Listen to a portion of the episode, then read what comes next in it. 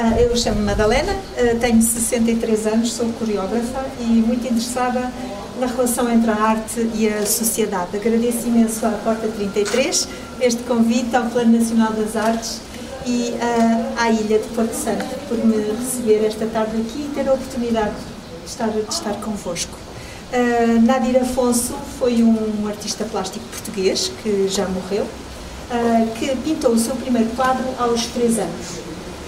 Ele entrou na sala, na sala da sua casa, às escondidas dos pais, e com um pincel que tinha cheio de tinta vermelha, pintou na parede branca da sala de visitas da sua casa um círculo, um círculo vermelho. E esse círculo estava tão bem feito, tão perfeito, que os seus pais, quando descobriram aquela asneira, não foram capazes de se zangar com ele. O que eu vos vou pedir agora, para que nós façamos um coletivo verdadeiro durante esta tarde, é que, uh, no momento em que eu disser, vamos nos movimentar daqui para ali, portanto, para o recreio desta escola e vamos todos, não com o pincel, mas com os nossos próprios corpos, desenhar um círculo mesmo perfeito. Queria também que pensássemos que uh, neste momento é o nosso corpo que age e não precisamos de falar falamos com o corpo, com as pernas que se movimentam para ali e para a nossa percepção uns dos outros na construção uh, desse, desse círculo verdadeiramente perfeito. Agora nós vamos fazer linhas. Uh, e quando chegarmos à linha, sentimos que ela se concretizou, está lá, como um desenho. Desenhado, está lá. Estamos a fazer um exercício de individualidade e de coletivo, a minha percepção uh, de mim própria no conjunto global das linhas. Uh, eu sou um corpo linha, agora. Estivemos a pensar em, em, povoar o espaço todo, agora vamos pensar em esvaziar, ir ao encontro dos seus limites.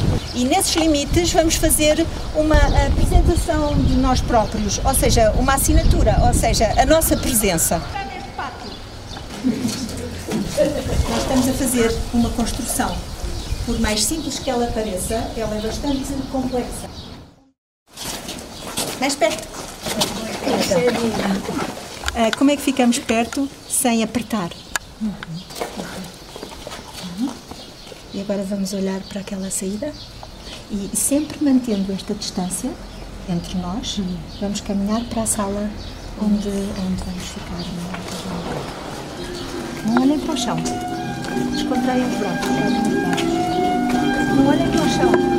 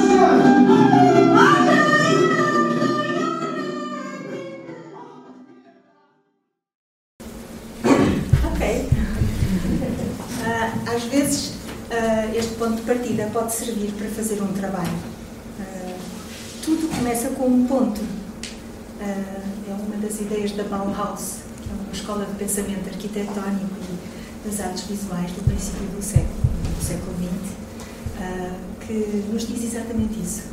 Como é que nós agarramos em pontos que depois começamos a puxar, a puxar e a desenvolver. E este poderia ser um ponto por onde começaríamos uma dança sobre Porto Santo. E agora vamos, eu vou aproximar daqui. Isto foi a nossa introdução. Uh, Ai, não, não, ainda está aqui, uh, aqui uma, está aqui uma fotografia que, eu encontrei uh, no quadro ali. Uh, nós podíamos, podíamos, por exemplo, perguntar, perguntar a esta, esta rapariga como é que tu te chamas? Carolina, como é que tu achas que esta rapariga se chama? Olha para ela, vais encontrar o nome. Posso ver, com licença. Sim. Ah, tu sabes. Mas não diga, perguntei à Carolina. Eu acho que conheço. Posso ver? Sim. Não é muito estranho, não. mas não sei. Uh, o facto de a conhecermos ou não não importa. O que importa é que é uma belíssima fotografia de uma menina que terá uns 9 anos, 9, 10, 9, 10 anos, ok? E que se poderia chamar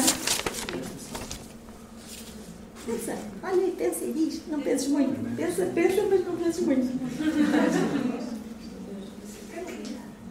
olha para ela, achas que tem cara de quê? Andréia? Andréia. então, nós poderíamos começar aqui a história da Andreia. Sim? Então, tínhamos a música que me deu a Rubena. Uh, tenho a Andreia que encontrei ali e que tu me deste o nome. E assim também, este é um outro ponto que já está ligado à música e por aqui fora. Uh, esta é uma forma que eu tenho de compor danças. Uma forma muito simples e ao mesmo tempo uh, enraizada naquilo que nos acontece, nas, nas coincidências isto é uma, é uma coincidência ter encontrado ali a fotografia, não é? A música, a mesma coisa. Eu nem sabia que a Rubena existia, só a conhecia há bocadinho. E ela sentiu vontade aqui, a meio da tarde, no princípio da tarde, de vir trazer a música. São coincidências da vida, são coisas que acontecem, que são presentes. São presentes que a vida nos está sempre a dar e que nós não reparamos. E, portanto, é só, é só uma chamada de atenção para vocês uh, pensarem que esta é uma técnica de composição também. Esta das coincidências da vida, dos acasos, de coisas que não estamos à espera e que nos aparecem. Também podia começar com estes cubos e esta areia, mas não vou por aí porque temos outras coisas para falar. Uh, então, um, o que eu queria hoje à tarde fazer convosco era um, contar-vos o que é que tem sido a, a minha vida. A minha vida de artista. Eu sou, eu sou coreógrafa, mas também sou uma professora.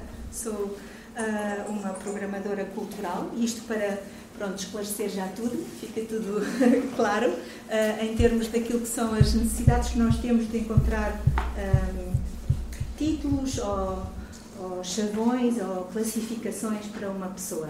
Mas eu também não sou nada disso, eu tenho 63 anos, mas eu sinto-me com a tua idade. Que idade é que tu tens?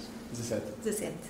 Sinto-me muitas vezes com 17 anos, uh, porque tenho uma energia muito grande e essa energia vem da alegria que eu tenho em poder fazer aquilo que faço, que é precisamente trabalhar uh, um, um, binómio que descobri, descobri quando era bastante jovem e que disse logo é isto que eu quero fazer, que é como é que eu posso uh, unir a arte à, à sociedade. Como é que eu posso descobrir em qual arte é que eu vou entrar. E a minha aconteceu uma dança.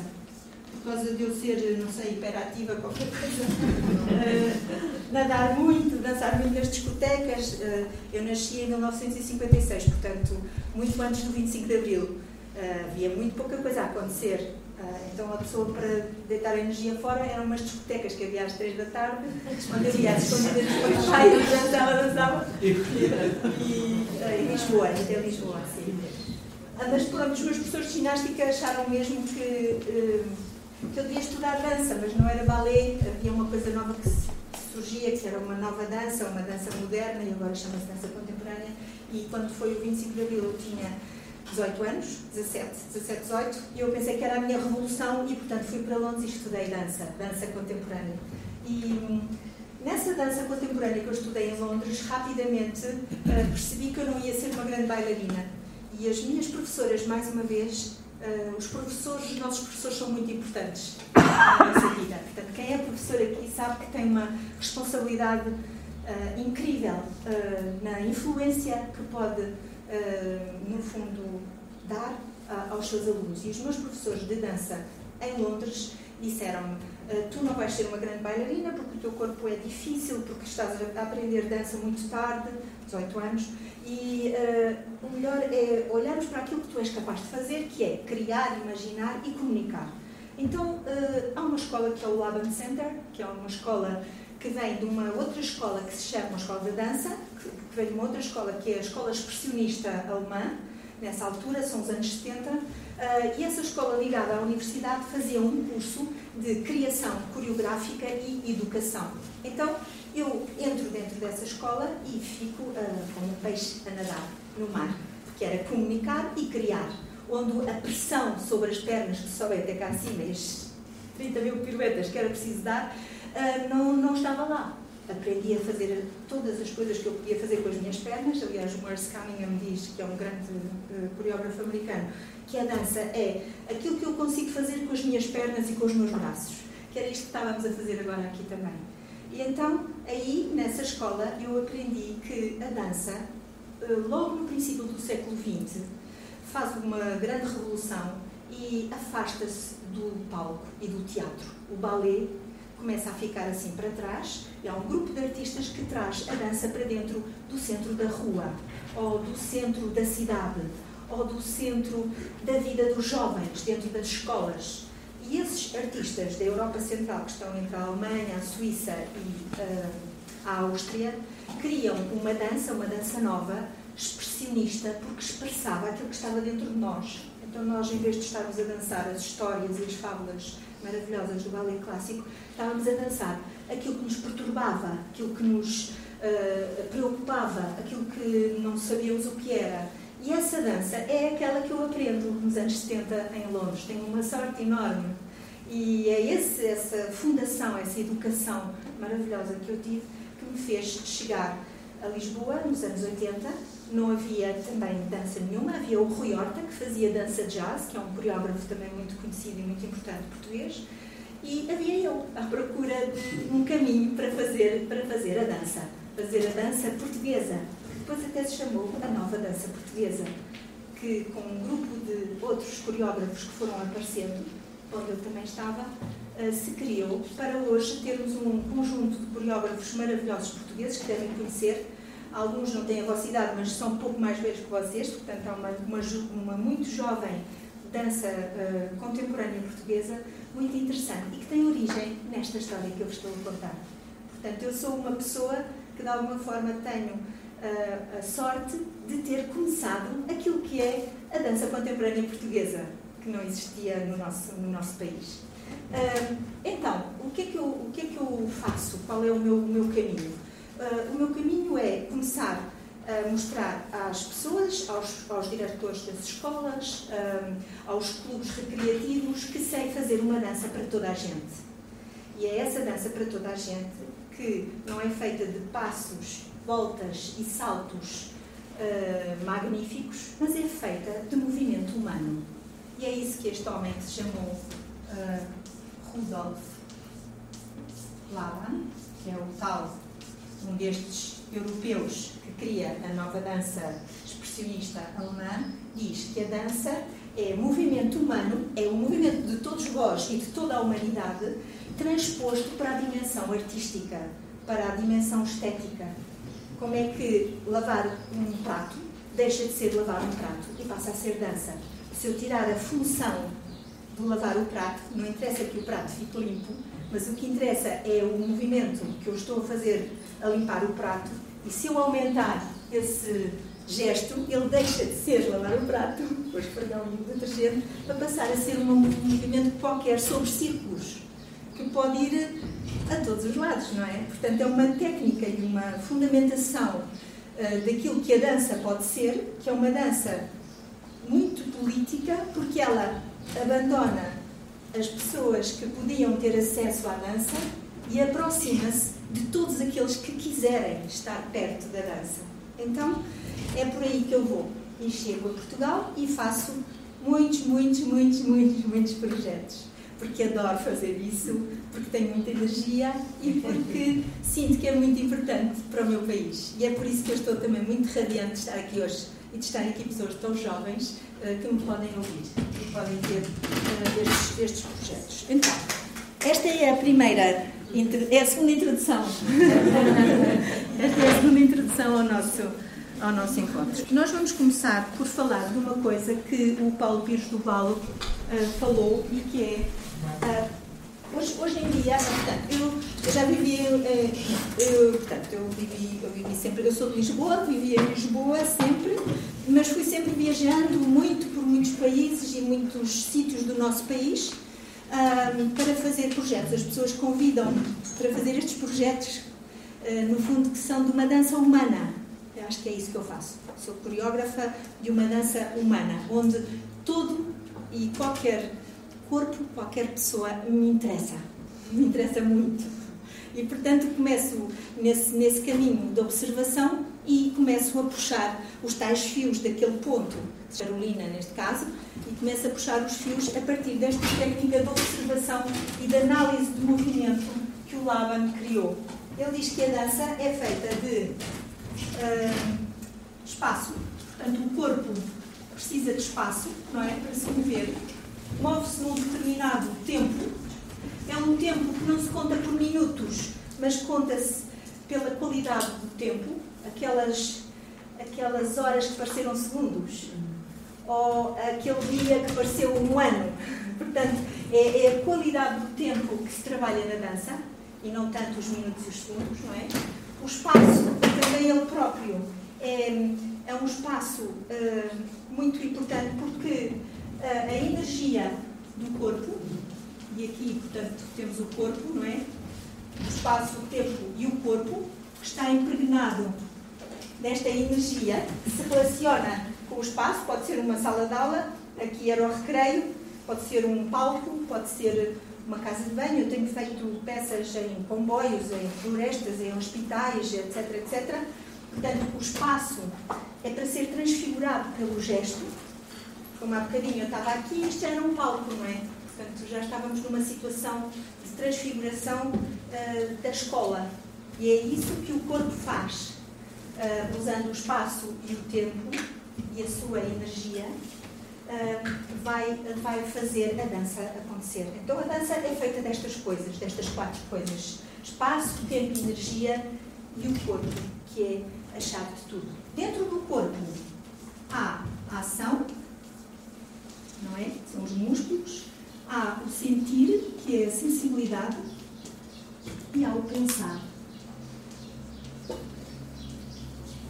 É o lado mais racional, mais de construção lógica das coisas. Sentir a emoção que sai quando a pessoa dança. Quando a pessoa dança, a pessoa fica, fica perturbada. Fica outra. Transforma-se, não é? Então, a ação, a, a, a emoção, a sensibilidade e a, o pensamento, o lado cognitivo, não é? Estas três coisas estão aqui metidas. Depois temos a energia, o tempo e o espaço e a dança é feita disto, mais nada. Ok? Então, uh, ao, ao, poder uh, pensar a dança desta forma, eu posso explicá-la a toda a gente. Sejam pessoas de 90 anos, sejam meninos de 3, sejam homens de 50, 50 sejam meninas de 19, 18, etc, etc. Portanto, há uma liberdade enorme quanto à aplicação deste conceito uh, na, na, na, sociedade. Por isso eu pensei, ok, eu encontrei, eu encontrei a dança, a dança vista desta forma, e agora vou ao encontro da sociedade. E a sociedade, para mim, quando eu tinha 22, 23 anos e cheguei de Londres, uh, depois em Londres aquilo também foi super difícil porque eu não tinha dinheiro nenhum e portanto era, empregada doméstica, limpava corredores de hospitais, limpava camisas de homens etc. Tomem, e depois dançava. A dada altura tive uma bolsa da Fundação Carlos de Gulbenkian, porque o meu pai conseguiu convencer a Fundação Carlos de Gulbenkian que eu, apesar de não ter tido estudos em ballet clássico, era uma grande bailarina. e, consegui, e tive então uma bolsa de estudo de 3 anos que me fez parar de arrumar camisas e de estudar mais dança ainda, para ficar uma, uma ótima uh, profissional desta dança humana. Ok? Pronto. Então, uh, hoje em dia nós vivemos no Alentejo. porque quisemos sair da cidade, da cidade de Lisboa. Estão imensos projetos, imensos artistas e sentimos que, que, eu sinto, eu sinto que é importante estar nos sítios onde sou precisa.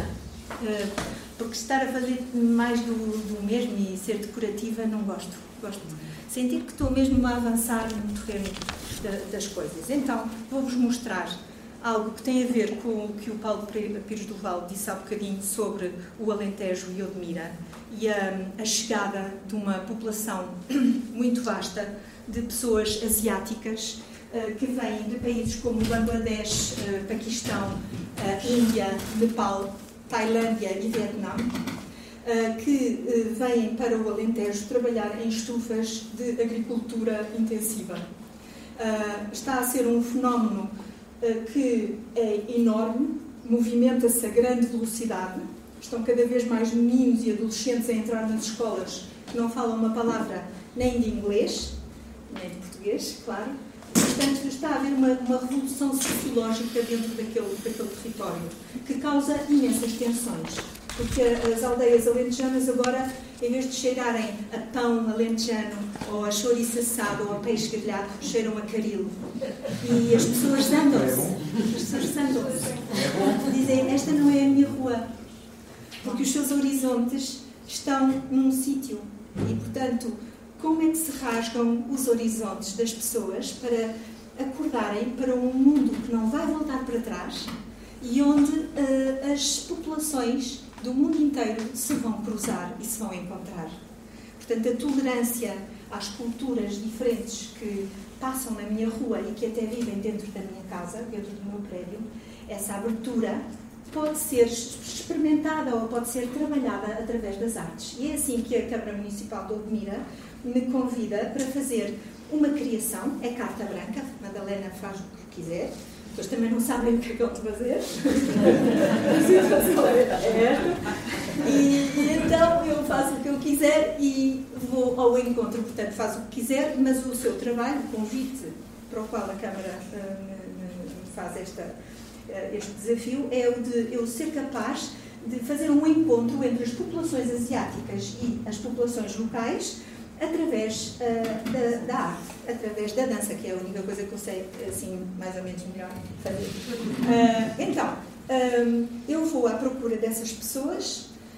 Uh, eu digo que sim, claro, porque, porque eu gosto desse desafio e porque penso que pode ser forte e interessante. É difícil, as pessoas estão cansadíssimas, são tudo homens na grande maioria, estão muito cansados, trabalham seis dias e meio por semana, só têm o domingo à tarde para ir às compras chegam à noite e estão exaustos, bebem uns copitos para poderem descontrair um bocado, sim, para, descontrair e pronto, e serem capazes de dormir. Dormem em casinhas alentejanas, na sua maioria, onde uma família de 4, 5 pessoas vive habitualmente, vivem 20 ou 30 pessoas, com colchões em beliches ou todos deitados no chão, mesmo na cozinha, que eu também já vi. E, portanto, são condições de vida uh, extremamente difíceis, mas onde está uma camada de jovens homens uh, também com uma vontade enorme de, de, viver. Pronto, foi super difícil conseguir. Uh, não posso contar-vos tudo, mas só sei que toda a gente, os, os, artistas que vinham comigo já me queriam mandar àquele sítio, porque diziam: Madalena, isto não vai dar, tu és, pronto, és teimosa que começou assim, eu hei de conseguir, eu hei de conseguir. E porque toda a gente me dizia que sim, porque a cultura asiática é muito diplomática, são pessoas muito doces, muito simpáticas, muito educadas, não são capazes de dizer que não, então diziam que sim, mas depois não iam ao encontro. Portanto, eu parecia que tinha a ilusão de ter encontrado um grupo e depois, quando chegava a hora, eles não apareciam. Portanto, houve, aquilo foi todo, foram três meses a caminhar, a caminhar, a caminhar para dentro das, estufas. Das estufas. No início, as, eh, as pessoas dos recursos humanos aceitavam que eu entrasse e falasse nas cantinas, depois começaram a perceber que eu também estava a querer, por um lado, estava a perceber o que é que se passava dentro das estufas, por outro lado, estava a querer roubar a energia deles para dentro de uma dança. E isso não era interessante, porque a energia deles tem que ir para dentro do campo, não é? Portanto, aquilo, a, a, a, já não me deixavam entrar nas estufas. Então eu ia a caminho das ruas e a caminho das, uh, portanto, das, das lojas isto é já como a dizer que eu estou a falar demais. uh, para dentro das lojas uh, e ir ao encontro das pessoas. Bem, eu consegui, ao fim daqueles três meses de altos e baixos e de um, de um grande uma expectativa e até sofrimento, uh, encontrar o Dia Nacional do Nepal num campo de futebol, onde estavam 3 mil homens a jogar futebol. Eu consegui entrar para o campo, ficar no centro do campo e tirar a atenção daqueles 3 mil homens por um segundo e falar-lhes num cultural program, que também percebi que era a única forma de lhes poder explicar o é que era a dança, etc program, program, program, cultural, cultural program, uh, all together, all together. e então é aí que eu chego, que eu chego à situação de ter 90 homens para fazer uma linda dança. E não são só estes homens, é também uma comunidade turca de, de etnia cigana que existe também nesta região, mas há mais tempo. Foram protocolos que o Cavaco Silva fez com a Bulgária, porque eles são, eles são turcos de origem, mas agora são búlgaros, mas, eh, mas no fundo são turcos. É, é muito estranho. Têm uma, uma, nacionalidade, mas pertencem a outra cultura. E essa comunidade tem muitos meninos, porque eles têm imensos filhos, são, têm agregados familiares muito grandes. Uh, e, portanto, são, são meninos e adolescentes que são os patifes, são os autênticos diabos. Os seus pais, muitos deles estão presos, por causa de tráfico de droga, etc, etc, um, e vivem ali. Então, esses, esse, essa população foi entregue, porque eles, eh, quando saem da escola, não têm nada que fazer e só fazem as neiras, e têm um programa muito interessante que se chama Espaço ST, eh, que os tenta agregar e fazer coisas bonitas com eles. Eu também os levei comigo. Portanto, a minha população, porque dos portugueses eu tentei. Uh, cativar toda a gente. Tentei, inclusive, fazer ensaios na Sociedade São Teutoniense, etc., e não me foi permitido, porque estes homens são vistos como homens que são sujos, que bebem, que são, que são desrespeituosos para com as mulheres, que uh, são agressivos, e isso não é verdade, isso não é verdade, porque eu, eu, eu, eu convivi com eles e sei que não, isso não é verdade, são, são, são coisas que, que se dizem, não é? E, e, que fazem com que eles fiquem muito, muito, fora. Então tínhamos uma sala que não era nada boa, mas não fez mal nenhum, e conseguimos fazer um, um, belíssimo espetáculo que se chamou Al Teo Al no grave, Teo Teutónio, Bu é o nome de um cão que encontramos na rua e que deu o nome a este povo. E esta peça é, uma, é a história de um povo que entra em São Teutónio e se pergunta se cabe lá, se consegue uh, ficar. Uh, a peça tem dois dias de duração, é longa, muito longa, muito bela, e começa num fim de tarde em São Teutónio, em que o povo começa a descer. Ah, dos portugueses consegui três senhoras, três senhoras do Cavaleiro, que é uma aldeia, eh, umas mulheres valentes que quiseram vir, e depois também o lar de São Teutónio, que são senhores idosos, que foram os generais cansados deste povo, eh, pessoas de 80 e 90 anos que acharam muito interessante a ideia e quiseram participar. Tudo o resto não quis participar, não, não consegui. Mas conseguimos uma coisa maravilhosa que foi ter 600 pessoas a assistir ao espetáculo. Portanto, não quiseram participar, mas quiseram ver, vir ver o que é que afinal tínhamos conseguido fazer. Uh, e pronto, vamos mostrar então algumas imagens deste projeto. Portanto, nós começamos em São Teutónio, atravessamos a vila toda, a peça aí demora umas 3 horas porque vamos às, às ruínas de um hotel que nunca aconteceu, de um senhor que é o senhor Ferreira, queria fazer uma, uma estalagem magnífica e aquilo ficou embargado e de repente é o cenário do nosso espetáculo. Uh, uma, uma olaria também magnífica com um daqueles fornos incríveis, tudo com o fogo a arder e, e conseguimos aí uh, fazer, no fundo, Esta é a casa. Uh, essa, essa ideia da, da penetração deste, deste povo que tenta, mesmo com as folhas de eucalipto, criar os tapetes desta, deste hotel que finalmente abre naquela noite o hotel abriu uh, na pensão das, das águias e, e, o senhor Ferreira, que tinha, tem 90 anos, foi ele que abriu as portas do hotel e, e o público entrou. Uh, este é um trabalho feito com bailarinos, músicos e esta população de de 90 pessoas. Também para vos dizer que não é preciso ter grande coisa, não é? Não é preciso ter um teatro, não é preciso ter uma galeria, não é preciso.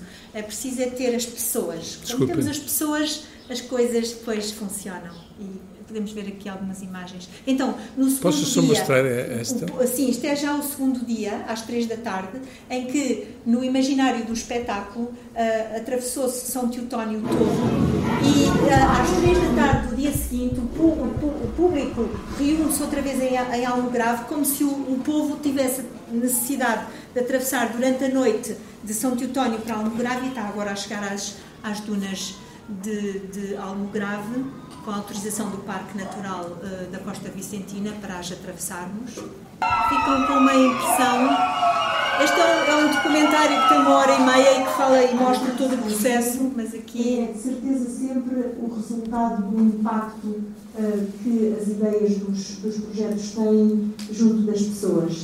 Uh, isso alegra que as coisas sejam verdadeiras e profundas, e nessa profundidade e nessa verdade há para mim a eloquência e o, e o virtuosismo e a, e a, perfeição. Para mim, a perfeição, o virtuosismo e a eloquência das coisas está na, na qualidade maior uh, que, os homens podem ter uns para os outros, que é olharem-se, é encontrarem-se, é uh, reconhecerem a presença dos outros na sua, na sua própria vida.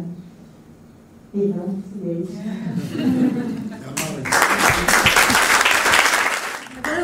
Para o norte de Portugal, para o Alto Minho, onde também uh, realizei um projeto uh, longo com um, outro, com um projeto que lá existe muito interessante, que se chama Comédias do Minho.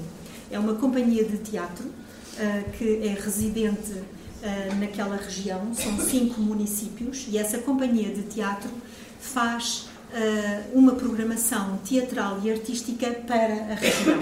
Quando eu lá cheguei, os uh, atores uh, e os encenadores que vinham trabalhando com o grupo uh, apresentavam-se nos palcos das juntas de freguesias, da paróquia, de, um, de, uma situação ou outra mais interessante de um cineteatro, mas não saíam desse registro do, da ação teatral no palco e do público a assistir e que vinha a esses sítios assistir. Aqui, com este, este projeto que se chamou Contrabando, abriu-se um novo paradigma para as comédias do Minho. Foi a sua diretora artística que me convidou para fazer este projeto, dizendo que talvez o meu trabalho fosse importante precisamente para rasgar essa, essa quarta parede, costuma-se dizer que entre a ação teatral clássica, o palco, e o público, há uma parede invisível, que é uma parede energética que separa e une o público da sua ação. Aqui porque o meu trabalho tem uma outra componente que é da fusão, não há palco nem há público, tudo se mistura num caos organizado, eh, onde a sensação de estar dentro do espetáculo é muito forte e muito sensorial, para que aquilo que eu quero é que tudo o que eu faço deixe na memória de longa duração das pessoas algo, para que elas fiquem viciadas na arte, fiquem a pensar eternamente naquela experiência e a quererem fazer outras e a quererem repetir uh, as, as uh, suas aproximações à, à, à, arte. Então, aqui, com o contrabando, nós vamos ver dois pequenos filmes. Um primeiro uh, que se passa numa mercearia. e que vamos ver, são os cowboys do Minho, assim eu lhes chamei, vamos ver.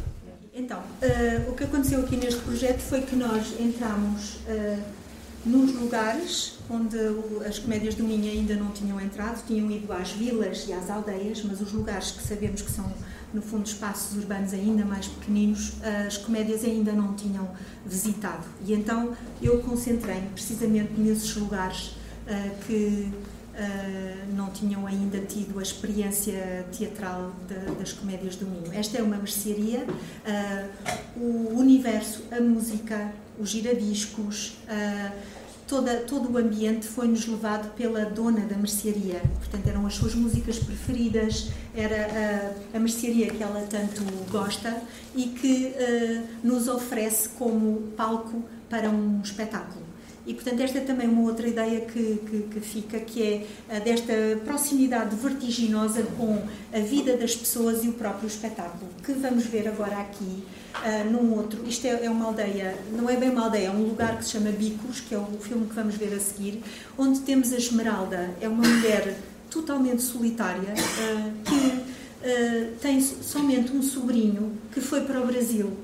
O, o sobrinho foi para o Brasil e nunca voltou e ela acalenta o sonho de vir a encontrar o seu sobrinho numa viagem que ela vai fazer, que sentimos que isso nunca irá acontecer, mas é uma espécie de, de sonho ou de utopia que ela tem e que nos conta quando nós a vamos visitar e começo eu a imaginar com todos os atores a possibilidade de fazer um espetáculo em sua casa. Então, se a Esmeralda não vai ao Brasil, o Brasil vem à Esmeralda. Uh, o que vão ver é precisamente isso. É, é, o fim do espetáculo em Casa da Esmeralda, que teve imensas uh, partes, desde a cozinha, à casa de banho, ao seu próprio quarto, uh, o, a sala de visitas, que é só aberta na Páscoa, quando o padre vem benzer a Nossa Senhora que está, que está na sala. isto é o pátio da, da, da casa uh, está um público imenso e a Esmeralda, aquilo que ela não espera, uh, aquilo que ela quer fazer e é, e é, isso que eu quero que vejam, é oferecer café a todas as pessoas. E, e portanto, entre a Esmeralda a viver o Brasil que ela, com o qual ela sonha e a preocupação de ser uma boa anfitriã, faz-se este momento que, que vos mostramos agora. Este é um filme feito pela, pela cineasta Olga Ramos. Aqui nas Comédias do Minho eu trouxe mais dois um, atores, que é o Miguel Fragata e a Ainhoa Vidal, para, para se agregarem a, a, ao grupo.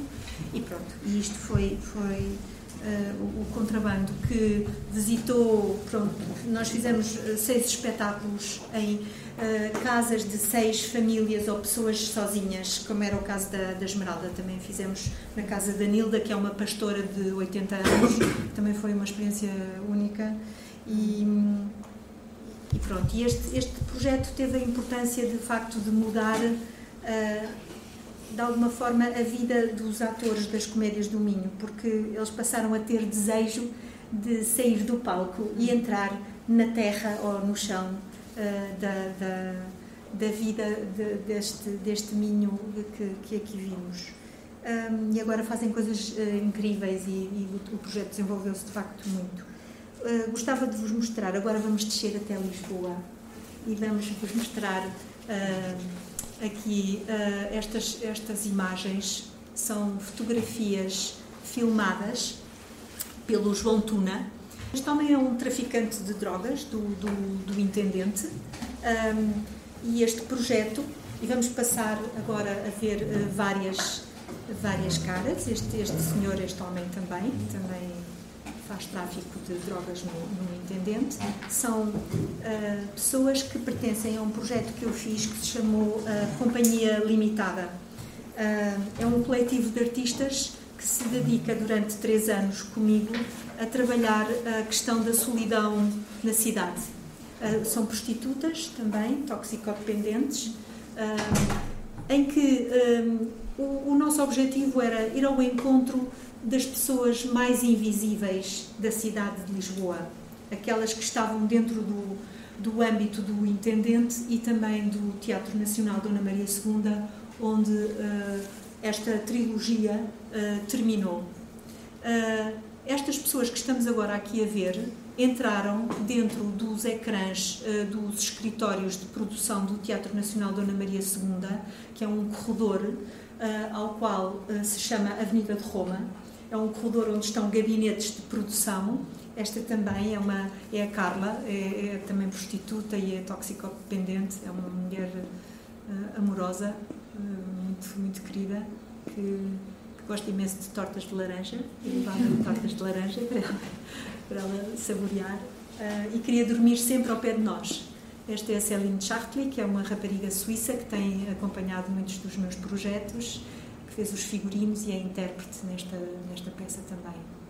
E que quis ser fotografada ao lado, ao lado deste grupo de pessoas que teve vergonha de participar no espetáculo de, do Dona Maria. Portanto, estas pessoas que faziam parte do projeto, que é um projeto que demora entre 3 a 4 meses a ser construído. Vamos ver a seguir depois todas as outras que entraram, mas estes uh, só aceitaram estar no ecrã e fazer esta fotografia filmada, que respira, uma fotografia que respira, e que estava precisamente nos ecrãs das secretárias de produção do Teatro Nacional, num espaço uh, de passagem uh, do espetáculo, porque o espetáculo acontecia numa, portanto, numa deambulação por espaços não formais do, do teatro. Já está. Sim. Podemos, podemos eh, passar para, para o outro? Pelo filme, sim. Sim. Eu estou a começar pelo fim, mas não faz mal.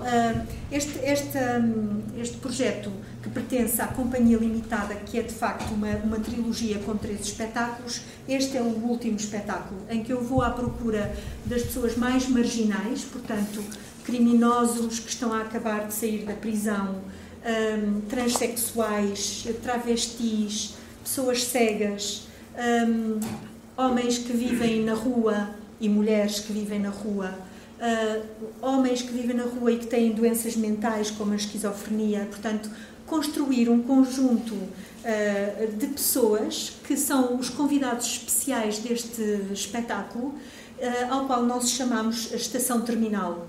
Uh, e porque é o término do projeto e porque também o Teatro Nacional Dona Maria II está mesmo ao lado da Estação do Rocio. E eu olhei para o teatro como se ele fosse uma estação, uma estação por onde passam muitas, muitas pessoas que nunca entram no teatro, aquelas que saem uh, da estação do Recio e que vão trabalhar em Lisboa e que não entram no teatro, mas também todas aquelas que eram os, os convidados especiais deste, deste espetáculo que nunca entram no teatro, nomeadamente o grupo de guineenses que estão ao lado do teatro a vender uh, frutas e, e sementes e uh, caju e, e, outras, outras coisas que nunca entram no teatro. Neste espetáculo fizemos um mercado negro no Salão Nobre do Teatro Nacional Dona Maria II, com todas essas mulheres e homens uh, que vêm sobretudo da Guiné-Bissau e que estão a, a vender no intervalo do espetáculo da Estação Terminal todos os seus bens na, no Salão Nobre do, do Teatro. Este, este é, um, é um pequeno filme sobre este espetáculo. a Susana Vilar é uma bailarina que eu conheci na Escola Superior de Dança quando, quando dei aulas durante um semestre neste ano do, do, projeto e que vieram também. Tenho sempre esta preocupação de trazer os jovens para dentro dos projetos para eles conhecerem a matéria com a qual se, faz, uh, se fazem estes uh, trabalhos.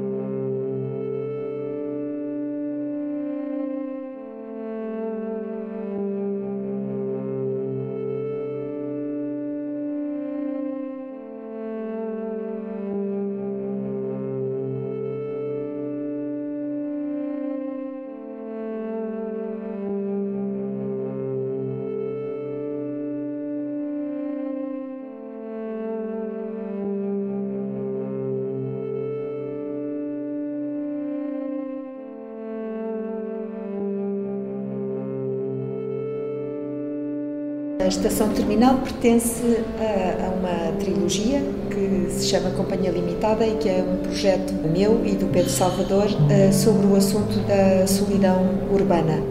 A solidão vivida em graus de intensidade muito, muito elevada.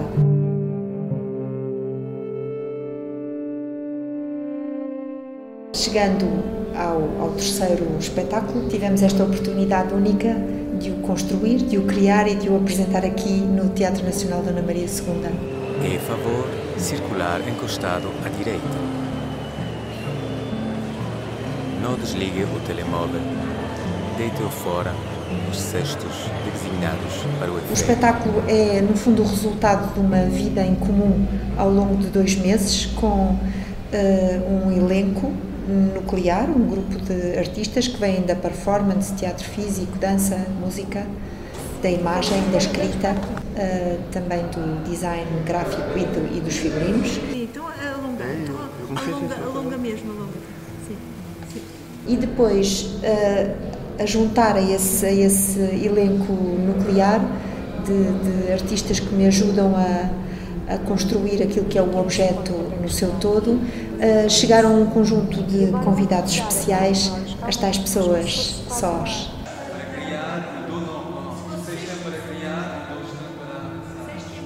E de repente estamos a ter uh, intérpretes que não são o, o, típico intérprete, uh, mas que são os intérpretes da vida real, não é? Uh, e estás a contracenar com eles, não é? E, e estás a, a, lidar diariamente com, com, essa gente. E quando essa barreira desaparece, para mim já é uma grande conquista.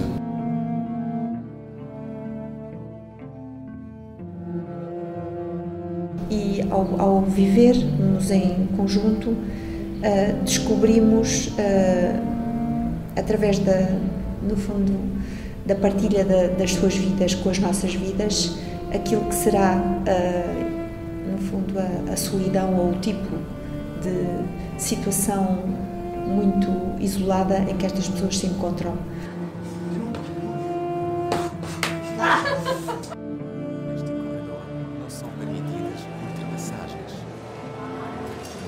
Mantenha o contacto visual com seu guia durante todo o trajeto.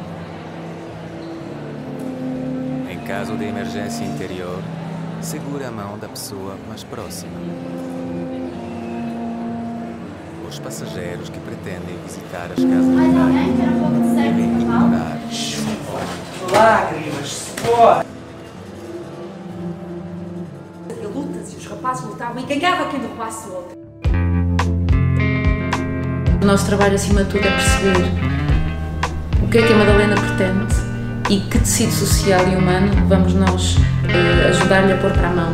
Depois, há outros grupos de pessoas também que surgem necessidade e inspiração do momento e, e neste, neste caso na relação física com o espaço em torno do teatro e também fica então no nosso papel de, de produção o contacto diário com elas. A outra preocupação nossa é que uma vez que este projeto que acontece de uma forma tão intensiva e que vai mexer sem dúvida com a estrutura emocional das pessoas, uma vez que ele acabe, qual é que pode ser o papel da nossa estrutura aqui?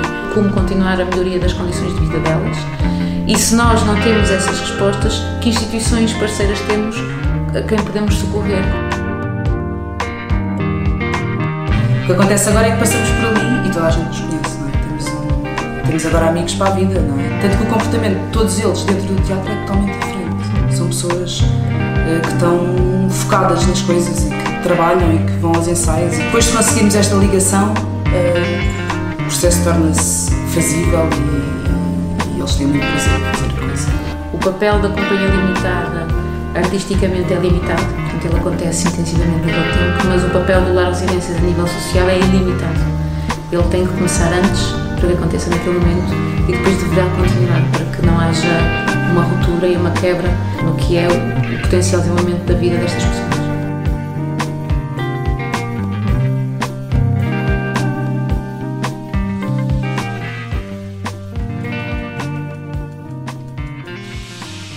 Trabalho ao longo destes últimos 30 anos tem tido muitas vezes essa vertente de misturar pessoas que têm um conhecimento e uma preparação uh, artística sobre o corpo e outras que têm um conhecimento e uma preparação vivencial do corpo.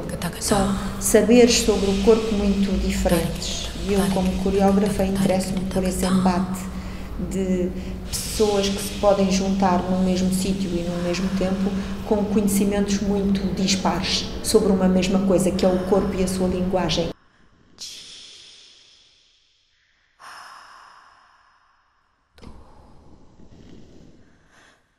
Muitas vezes estes convidados, eles, eles adoram estes projetos, não é porque eles gostem da coisa artística, eles eles adoram estes projetos porque sentem-se protagonistas de uma coisa que desconheciam e sentem ao mesmo tempo um grande respeito e uma fidelidade enorme à matéria da sua própria vida e veem que essa fidelidade é transposta ou é redimensionada para outros planos e outras amplitudes.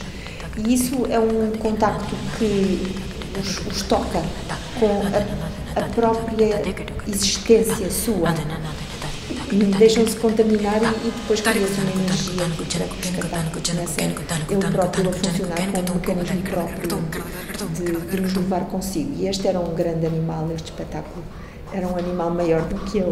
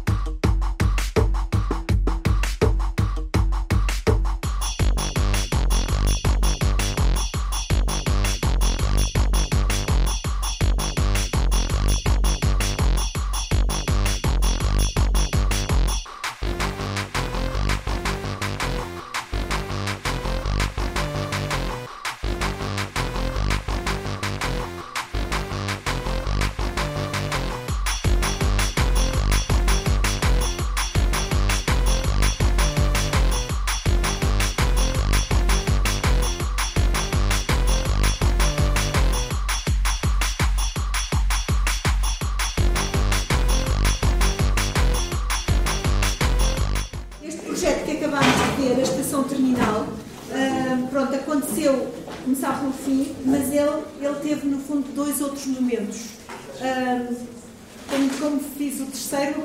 segundo, tenho aqui um livro de fotografias de um fotógrafo italiano que é o Maurizio Agostinetto, em que eu trabalhei, uh, portanto, uh, a estação terminal perceberam, não preciso dizer mais nada. Uh, este, este projeto que se chamou Lisboa, do qual depois saiu o Alteobu, portanto, eu muitas vezes também vou transportando não só projetos de uns para os outros, como também pessoas uh, de uns projetos para os outros. Daqui, o que nós fizemos foi olhar para as pessoas que estão demasiado tempo na rua, nomeadamente as crianças. Uh, e encontramos nessa, nessa pesquisa uma menina, que é a Maria, que está aqui, que é russa. Uh, quando nós a conhecemos, ela tinha, tinha seis, tinha sete anos, sete, tinha sete anos, ela, deixa eu encontro aqui um, depois vão vê-la quando, quando folhearem o livro, mas eu vou buscar aqui uma. Sim. Pronto, ela está, ela está aqui num palco que é uma mesa virada ao contrário. Uh, ela, ela é uma menina que tem a mãe uh, viciada na internet. Então a mãe entra uh, logo de manhã a olhar o ecrã e não, não larga o, ecrã. Esquece de pagar a conta da eletricidade, esquece de dar uh, comida à sua Maria, esquece de a enviar à escola. E, portanto, a Maria acompanha a mãe de café em café para que a mãe tenha a internet dos vários cafés até a mandarem embora e depois, etc. Uma mulher lindíssima, russa, chama-se Marina, a mãe, uh, jovem, o pai uh, não, não está, e a Maria anda neste. E nós encontramos-la também no Intendente, este é outro projeto em colaboração com a Largo Residências, com a Marta Silva, que é uma bailarina também que tem dançado muito em muitas coisas, muitos projetos anteriores e que agora, nesta fase da Companhia Limitada, fez o trabalho de, de projeto âncora para que estas pessoas, não sei como é que se chama, como é que se chama? Ilésias. O Ilésias. Iglesias. Iglesias, Iglesias, peço desculpa o Iglesias estava a dizer que não tinha gostado deste filme porque achava que nós punhamos em evidência a fragilidade das pessoas. Não foi um bocadinho? Sim, sim. Sim. E eu acho, acho que não. Eu acho que a fragilidade. Temos que mostrá-la. A, a, fragilidade é uma, é uma força. Claro. E aquilo que nós tentámos nesta estação terminal, e que eu acho que conseguimos, e aqui então de sobremaneira, porque estão imensos homens sem abrigo por sua vez participaram num projeto que se chamou Margens e que foi apoiado pelo programa Partis, sobre o qual vão, vão ouvir. Uh, esses homens estão aqui com uma beleza incrível, uh, que podem depois uh, observar. Este é um rapaz romeno, é o Samuel, que também passava o tempo na rua a andar de bicicleta e que fugia à escola e que fez este projeto e que também está aqui. Pronto. Esta é uma bebida, é uma bebida romena muito forte, que o público bebia, que ele trouxe de casa. Uh, e pronto, este Lisboa foi uma peça que fizemos uh, na rua e no inverno uh, sobre os homens e as mulheres que vivem na rua para que o público também percebesse ou sentisse o frio que muitas vezes estas pessoas sentem. Ao ver o espetáculo, que era um espetáculo também de três horas, por todo o intendente, pelas partes que ninguém quer ver, eram também as partes esquecidas e perigosas do, do intendente onde o espetáculo se passava, podem ver as fotografias uh, e que aconteceu, portanto, no segundo ano da Companhia Limitada. Sendo que o primeiro ano, e este é o jornal que também vai, vai passar, aconteceu na casa de pessoas totalmente sozinhas que já não saem de casa. Isso foi em que ano? Uh, este foi no ano 2013. Este é 2014, 2015 e a Companhia Limitada é 16, 2016. Uh, portanto, a Companhia Limitada, nós fizemos este jornal com as peças uh, que construímos para um conjunto de cinco pessoas que descobrimos que não saem de casa por razões psicológicas, por razões físicas, uh, que vivem numa solidão absoluta e nós através da Santa Casa da Misericórdia e de pesquisas que eu fiz nos cafés e nas lojas, descobri que no quinto andar vive um senhor que foi polícia e que já não tem pernas e que não sai de lá e que está completamente sozinho e vamos ao seu encontro e perguntamos se ele gostaria de ter uma companhia em tempo limitado.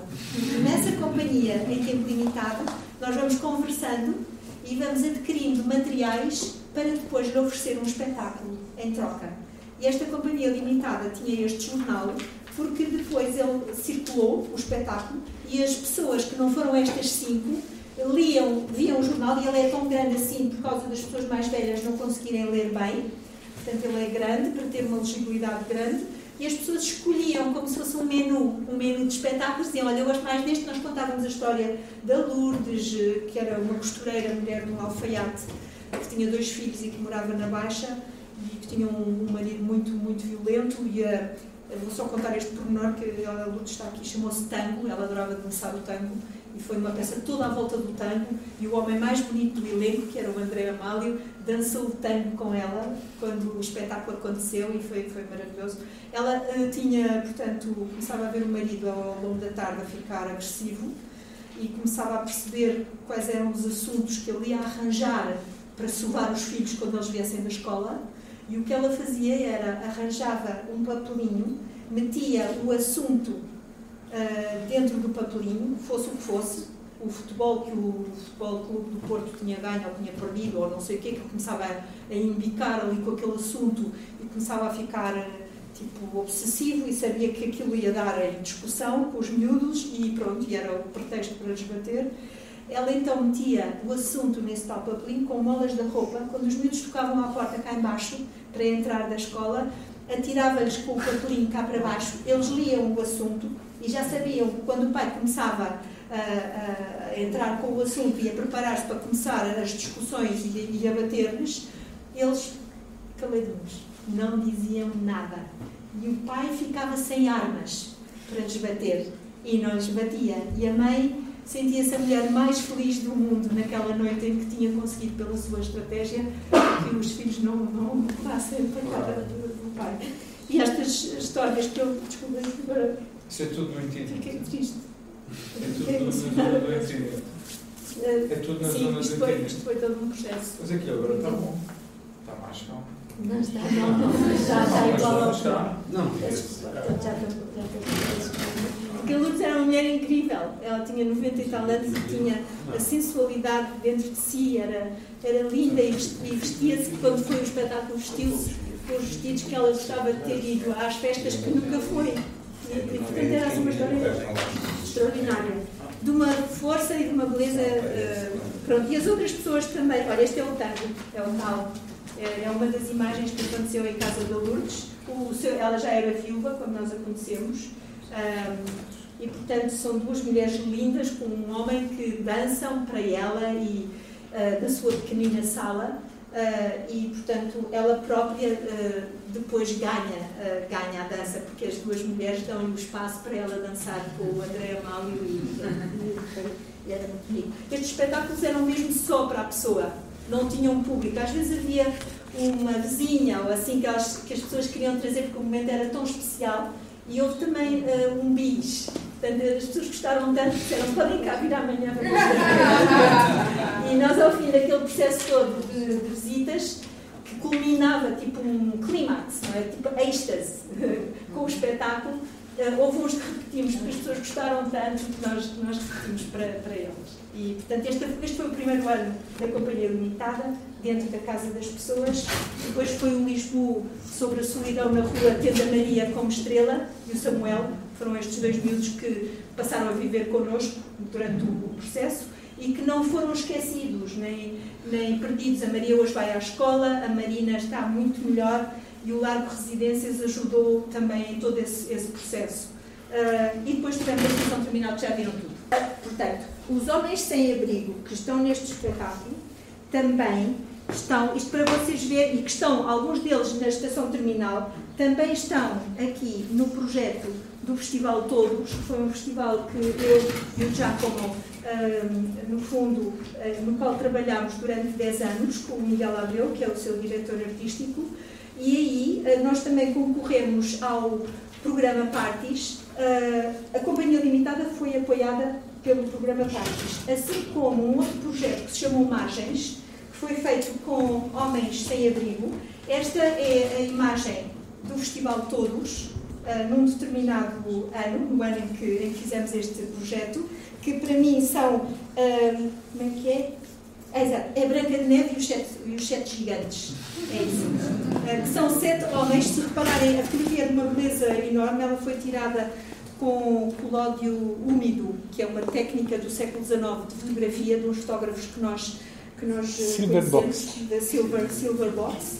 Uh, e que foi a imagem do festival, que é o culminar deste projeto do, dos homens, uh, que foi nove meses, e apoiado pelo projeto Parties, que foram nove meses 19 eh, homens eh, dentro de uma casa a conviver com artistas, a trabalhar com artistas, para terem, eh, no fim desses nove meses, a possibilidade de integrar a, equipa de produção e artística do Festival Todos. Isto foi em São Bento.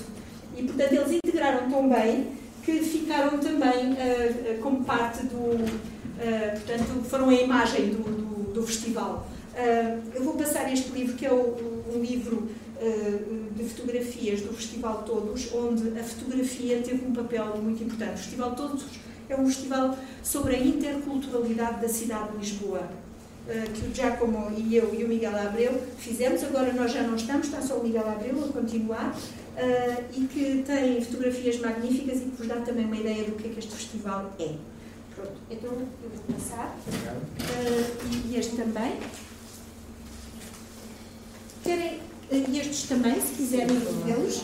Alguém quer fazer algum comentário, alguma pergunta, antes de passarmos para os dois últimos projetos que queríamos mostrar? Queria perguntar se uh, os pequenos espetáculos feitos em casa das pessoas Sim. terminavam mesmo ali, ou seja, depois não fizeram nada. Não, para... depois fizemos porque havia uma pressão muito grande por parte das pessoas que não, não, não sofrem dessa solidão, uh, que queriam ver o espetáculo. Então nós fizemos-lo no Lar de Residências, que é um, no fundo é um hotel, é um hotel, uh, é uma, sim, é uma residencial, uma residencial. Nós metemos uh, as peças que tínhamos feito para as pessoas nas suas casas nos quartos de dormir.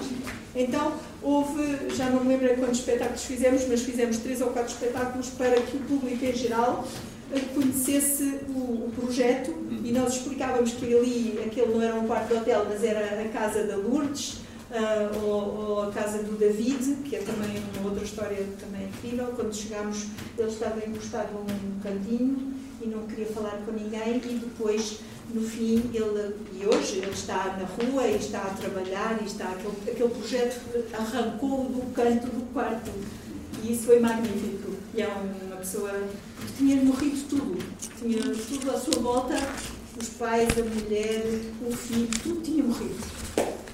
Eu queria também uh, aqui dizer que estamos todos uh, nesta sintonia e, a voltar-nos cada vez mais à procura do, do ator ou do espectador, uh, passar de, de, de, espectador para o ator. Então tenho um projeto já embrionário, ainda está, é uma utopia, porque sei da dificuldade que nós queremos, vamos ter daqui para a frente, porque são precisas as sinergias com, com os parceiros e isto virado para os idosos que também estão sozinhos em casa. Uh, uh, o projeto para agora, para agora tem o nome de Remediarte, uh, portanto, porque há aquela coisa do remédio com a arte, Uh, há um termo que nós utilizamos, olha, remedeia-te com isto. Portanto, Isso remediar é interessante que me faz pensar, se posso interromper, sim, sim, sim. um projeto que, que fizemos recentemente na Austrália, em Adelaide, com uma, uma, uma nova indicação do Governo, do Ministério da Saúde, eh, que pensa que as artes podem, em meio hospitalar, portanto, dentro do hospital, quando as pessoas estão internadas, terem uma intervenção uh, na cura e no, e no bem-estar e no melhoramento das condições psicológicas e até físicas do doente. Então eu tive a oportunidade de fazer uma peça para o hospital mais tecnológico do Hemisfério Sul, que se chama Royal Adelaide Hospital, em Adelaide, um, que tem 800 quartos individuais do Estado. As pessoas estão, estão em quartos individuais uh, de um design fantástico, é um hospital incrível que no, nos elevadores para as operações para o bloco operatório, a pessoa vai na maca e tem uma pintura no elevador para, para se sentir eh, melhor e, e descontrair. Sim, tem a pintura eh, ali incluída antes de entrar no bloco operatório. Uh, os, os, blocos do hospital estão pintados e uh, ornamentados com as três grandes uh, forças da natureza da Austrália, que são o deserto, o oceano e o bush, a floresta floresta australiana. E é um hospital incrível e onde houve a possibilidade de, de eu trabalhar lá com 10 coreógrafos, era uma coisa mesmo muito grande, com imensos bailarinos, em que os doentes e o público se fundiam nessa festa como o primeiro gesto de uma intervenção artística. O próprio hospital tem um departamento artístico, um departamento das artes, que, que começa a desenvolver-se dentro da, uh, portanto, de todo, de todo o equipamento. Uh, eu introduzi uma ideia que é a ideia de, no menu do doente, em vez de haver a maçã assada ou a pera cozida de sobremesa, haver uma dança, um som de dança que entra dentro do quarto do doente como sobremesa, uh, ou aperitivo, se quisermos. e pronto, isto por causa do remédio. Mas ainda é um nome, ainda é um nome que não, é, não, não está definitivo mas esperamos uh, arranjar equipas pluridisciplinares, portanto, não só artistas, mas também os, os, próprios médicos, e passar uma prescrição para essas pessoas quando estão sozinhas, não vamos estar, poder estar 24 horas. Uma prescrição artística. Artística, para que eles possam desenvolver num processo uh, de criação, quando estiverem sozinhos ou quando estiverem acompanhados. Portanto, vamos ver o que é que isto dá. Portanto, okay. acho que vamos implementar uma já este ano. E vamos ver. Sim. Mais algum comentário? Alguns hospitais. Alguns hospitais. Espera aí, espera aí, que dá-me só a falar. Já tem, tem equipas espalhadas. só um bocadinho que para, para não, não ser só o ouvi-lo. Há hospitais, eu já tem equipas de palhaços que vão visitar os hospitais sim, sim. certos doentes, não, sim, não são todos. É a operação nariz vermelho, não é? Sim. Ou Jorge Rosado, que é fantástico. Este hospital tinha também um Steinway, um, um, portanto, um piano de cauda de grande qualidade na entrada do hospital. Então, o diretor do hospital, doentes, visitas que tocam piano, fazem concertos espontâneos dentro do hospital. Esse era um outro, um outro pormenor idêntico a esta operação nariz vermelho, não é? Dos, dos palhaços. Sim, é, é que tanto o hospital não funciona como um depósito, um armazém de doença, mas sim como um espaço de vida, o... não só de, de, morte, mas de vida, não é? De vida, de recuperação, sim, de esperança. De esperança, exatamente. 5 e um quarto. Uh, eu queria dizer, ah, queria dizer-vos que portanto, os projetos que estiveram a ver são projetos de uma dança contemporânea, mas que é popular. E é essa uh, uma das grandes questões acerca do meu trabalho uh, e da avaliação artística do meu trabalho, que é o lado popular do meu trabalho, em que eu vou buscar, no fundo, a matéria de movimento das pessoas com quem eu trabalho e que eu transformo em trabalho, para além de introduzir também matéria artística dos, dos artistas profissionais que trabalham, mas há uma fusão permanente e uma espécie de retorno a uma situação de popularidade, não é? São as danças tradicionais do Nepal, que viram, não é? Que estão ali um bocadinho alteradas, mas, mas que não deixam de ser. Uh, assim como também na, na, companhia limitada, o Giovanni tem uma forma de dançar e toda aquela, aquela massa de bailarinos não vai dançar a coreografia que a coreógrafa dançou, coisa que faço em alguns momentos, mas os momentos mais fortes e tocantes da peça é quando Giovanni se transforma no intérprete e no coreógrafo de uma dança para 40 bailarinos. E é esse lado popular que eu acho que é um, também uma reflexão interessante sobre os nossos trabalhos que têm a ver com a educação, com a comunidade, com as comunidades, com a sociedade. Nós temos que descer ao sítio onde as pessoas estão e levantar as coisas com elas para tal outra dimensão. E, e pronto, e esta é uma questão. Mas nós não temos tempo para falar sobre ela, mas, mas é uma questão muito, que eu acho que é muito pertinente. E eu hum, assumo-a por completo.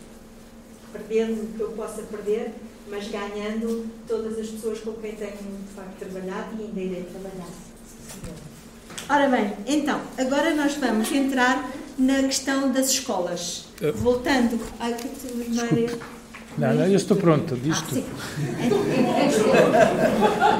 Então, este vai ser um, uma, uma descida outra vez ao Alentejo, vamos ao Odmira. Estamos, uh, portanto, na Câmara Municipal de Odmira, que tem uma visão muito à frente uh, sobre certos aspectos, que é muito interessante, nomeadamente no campo da educação. Então, há cinco anos, um, ah, não, este projeto deles já existe há mais tempo, chama-se ODET, uh, Odmira Território Educativo. Tem projetos para a ciência, para o desporto e para as artes.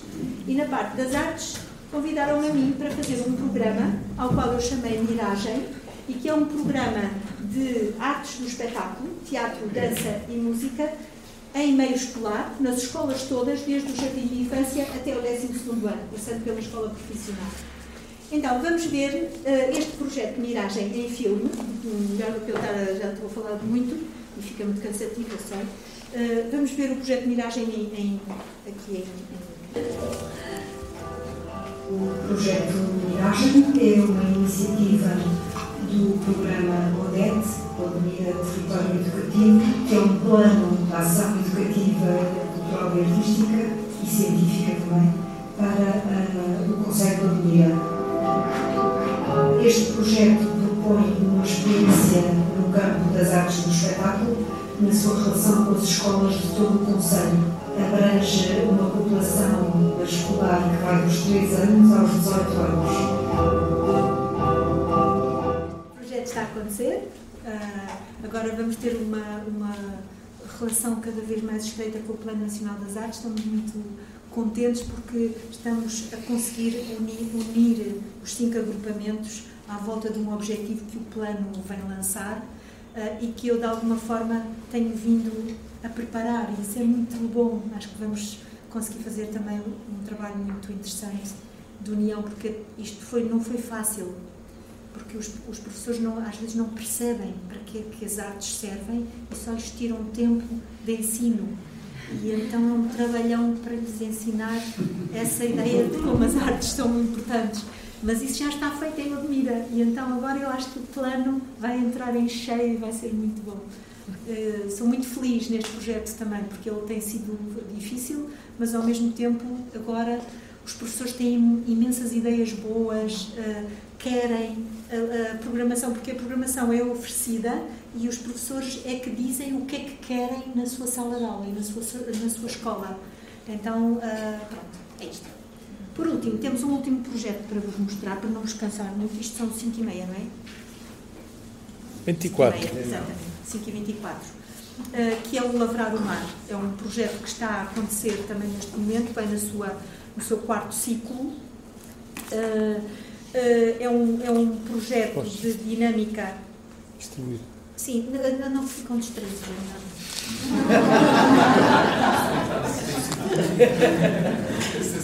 uh, se calhar mostramos o, o, PowerPoint assim rapidamente, porque é mais bonito ver imagens do que uma pessoa estar a falar a seco. Ok. Então, uh, este, este projeto nasce, uh, nasce de um desejo do Giacomo Scalesi, que está aqui a, fazer o papel do técnico, mas que é o diretor artístico comigo neste, uh, nesta aventura, que é levar as artes ao alto da Serra de Monchique e à Costa Vicentina, a região de Algesur.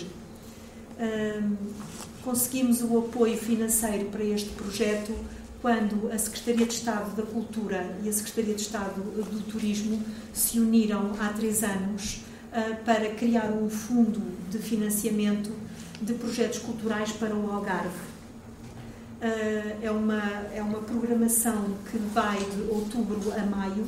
Há imensos, há à volta de 20 projetos neste momento em todo o Algarve que estão a ser apoiados por esta linha de financiamento e que promovem em época baixa o Algarve, em que as pessoas pensam só que é o verão, uh, os mergulhos e as discotecas e, e, e o, peixe, o, peixinho fresco.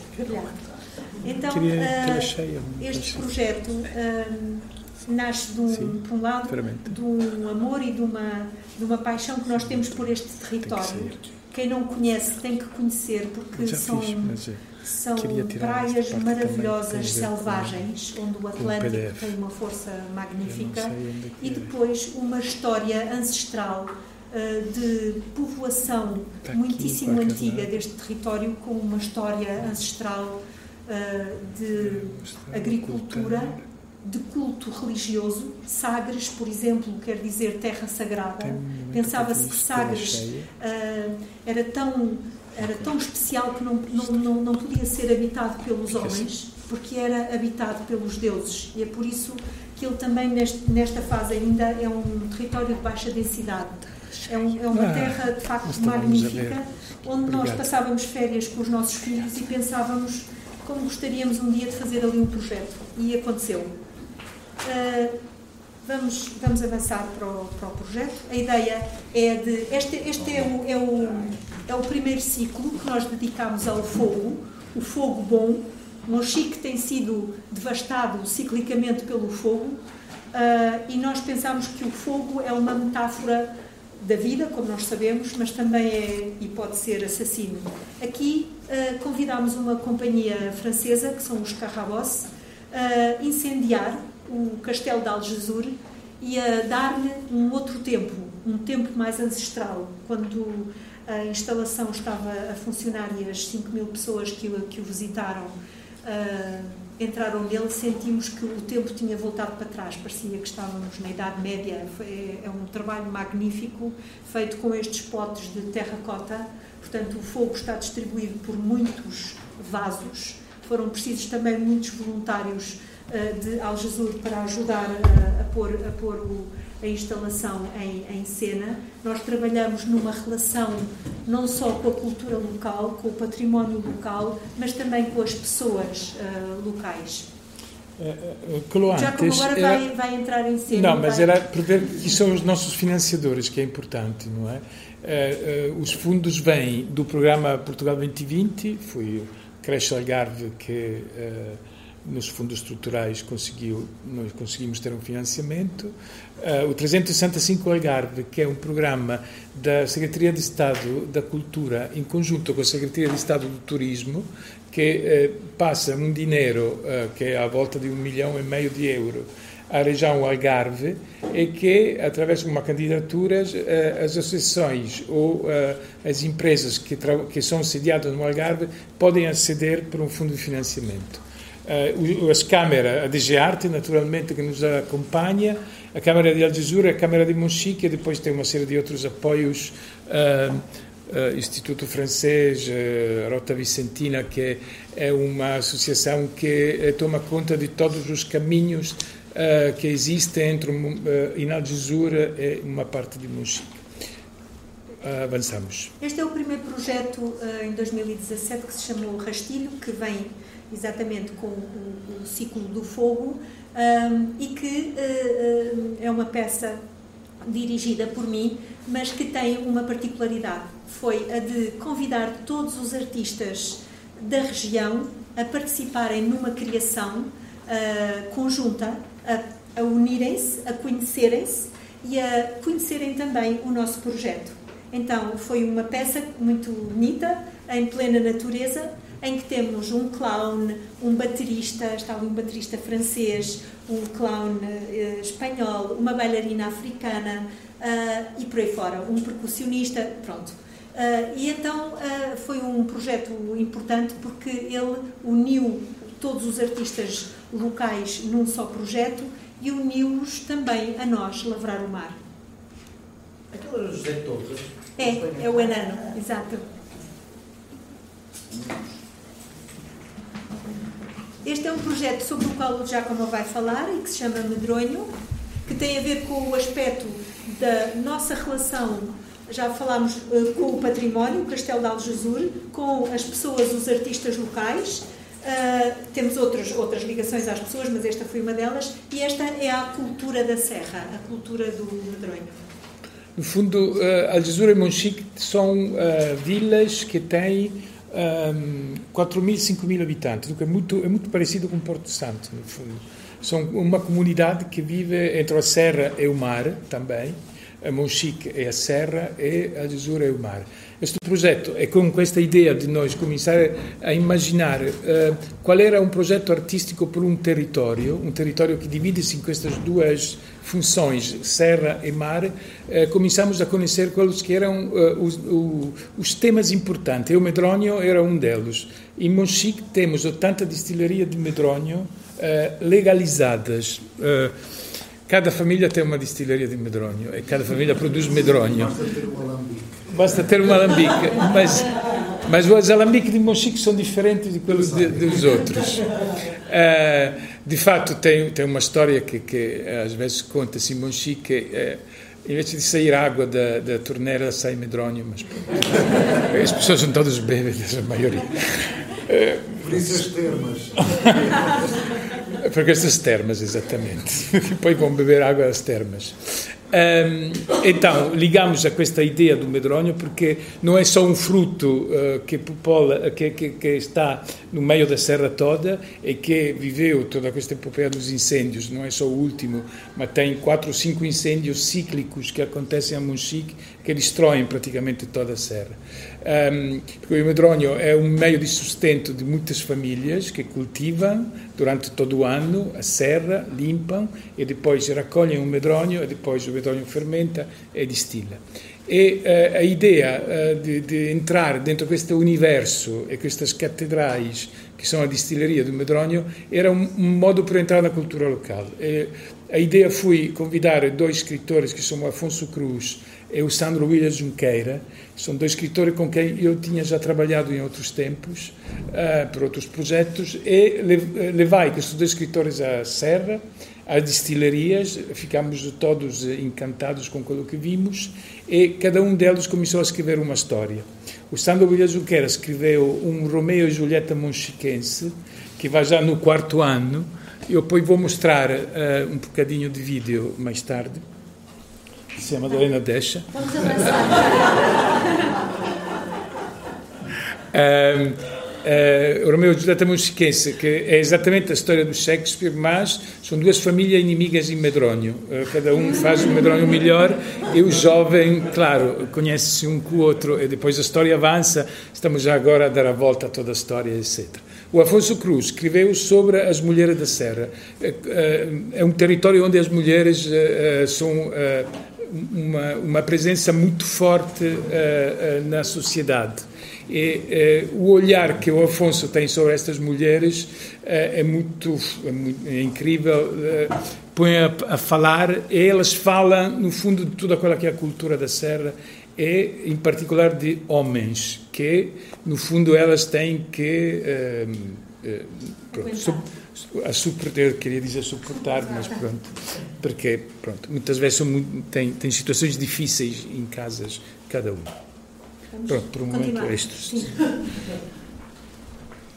Questo, Outra imagem do medronho? Sì, esta foi em 2018, depois do incêndio. Nós tínhamos pensado em fazer um programa, mas depois mudamos tudo porque tinha ardido toda a serra e eh, decidimos, em conjunto com os autores, de falar sobre o incêndio. Fomos falar com as pessoas, as pessoas falaram sobre aquilo que tinha acontecido, que foi um drama, não só por o incêndio, mas também por como a GNR, e, e, e tudo, o governo, etc., atuou nesta altura um, e damos voz às pessoas através dessas personagens E durante o dia, normalmente era à noite, eh, convocamos as pessoas no meio da serra, eh, perto das árvores queimadas, e as personagens falaram sobre aquilo que tinha acontecido. Depois vamos ver um bocadinho. Este é o projeto Mar Adentro, mas não vamos falar muito dele porque eu ainda queria mostrar um bocadinho do filme. É um projeto que traz o oceano para dentro da piscina municipal de Algesur e de Monchique, com a participação de surfistas, pescadores, mariscadores, uh, nadadores salvadores, senhoras que fazem hidroginástica, meninos que aprendem a nadar e bailarinos. Que é, no fundo, aquilo que, que existe em Monchique e em Algesur.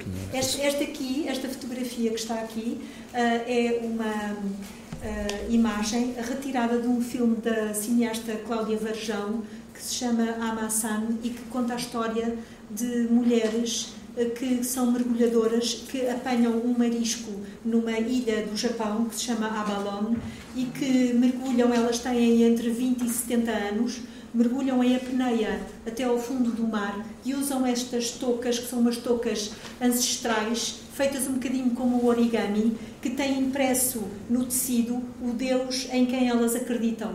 E então elas acreditam que põem por cima da, da aliás, por baixo da touca de borracha, esta, esta touca, feita com um preceito lindíssimo que está tal e qual no nosso espetáculo, que nós, nós aprendemos e copiamos, um, e, que, e que as salva uh, de qualquer perigo cada vez que elas mergulham. É um homem que leva a traineira e depois são só mulheres que mergulham a grandes profundidades. Uh, o Novo Circo tem um papel também muito importante na nossa programação Lavrar o Mar. Aqui é a companhia Barro de Vel, chama-se Béstias. Este espetáculo foi feito no campo de futebol de Malhadais, que é uma aldeia muito pequenina. É uma companhia internacionalmente muito conhecida, uh, tem uma relação com os animais uh, extraordinária. São uh, dois cavalos e seis pássaros que participam neste espetáculo. Desculpa. não, não, e pronto, e, e é isto. Sim. é o retomar, o retomar da presença dos animais uh, no circo, que é um novo circo que trata os animais melhor do que se tratam as pessoas. São então, intérpretes, eles próprios. São verdadeiros intérpretes de, de, das peças e foi muito interessante toda a discussão que se criou aqui à volta deste espetáculo quando ele entrou em cena em Malhadais com as pessoas que são as, as pessoas defensoras dos direitos dos animais e, e, que não conheciam o projeto e que passaram a conhecer e que, eh, de alguma forma, eh, neste espetáculo se pode rever toda a questão da presença dos animais eh, em, em espetáculos humanos. Era interessante como... Sim, diga. Tratam melhor os animais do que as pessoas? Não, não, não. Tratam uh, igualmente. Eu disse melhor, mas nós não. Eu não entendo isso. Não? Sim. Sim, é, é, que os animais é aqui, por exemplo, têm espaço para poder movimentar-se durante o dia, são cuidados e alimentados com, ah, por exemplo, eles fazem um trabalho muito intenso de tensão de espetáculo a um osteopata para os acrobatas, como há um osteopata para o cavalo. Nesse sentido, são tratados de igual maneira. Uh, portanto, há toda uma relação. Os pássaros são libertos na tenda para poderem voar à sua vontade durante o dia, não estão presos numa gaiola, como antigamente acontecia no antigamente e ainda, e ainda hoje ainda hoje nós sabemos que isso acontece. Portanto é, um, é uma companhia que a, a, a, o melhor amigo desta desta artista que é a diretora da companhia é aquele cavalo. E portanto ela trata o seu cavalo como trata os seus filhos. É nesse sentido que eu queria dizer. A importância eles vivem todos ao lado uns dos outros em caravanas Portanto, é essa, essa mudança. Não é um animal que é tratado como um animal, mas é um animal que faz parte da família, como nós hoje em dia tratamos os animais. Este foi um concerto de uma orquestra que chama-se Orquestra de Piazza Vittoria. Foi um projeto que nós fizemos no Festival de Todos e foi uma encomenda um, que fizemos a esta orquestra. É um maestro, que é o maestro Mário Tronco. Uh, a orquestra vem da Itália. A orquestra também tem uma história sobre a interculturalidade. Uh, uh, são músicos que vêm de toda parte do mundo e que o Mário Tronco conseguiu pôr em conjunto quando percebeu que também Roma estava a mudar muito rapidamente, 15, 20 anos atrás, e que se estes imigrantes chegavam à Itália, também com eles tinham músicos que tocavam e, propus de ir procurar estes músicos e em conjunto criou uh, não tanto o fato de pôr-os em conjunto a tocar, mas de criar uma música que era uh, a suma de todas as culturas musicais que eles tinham.